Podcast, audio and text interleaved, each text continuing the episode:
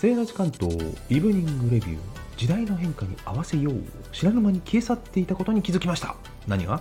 それは鉄道の回数券。10回分の値段で11倍。そういえば学生の頃東京山手線内全域券うまく活用したっけな。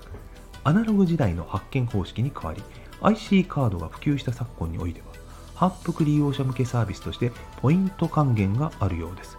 区間や回数の縛りが柔軟だったりするのはデジタル時代ならでは。早速登録しようとしました。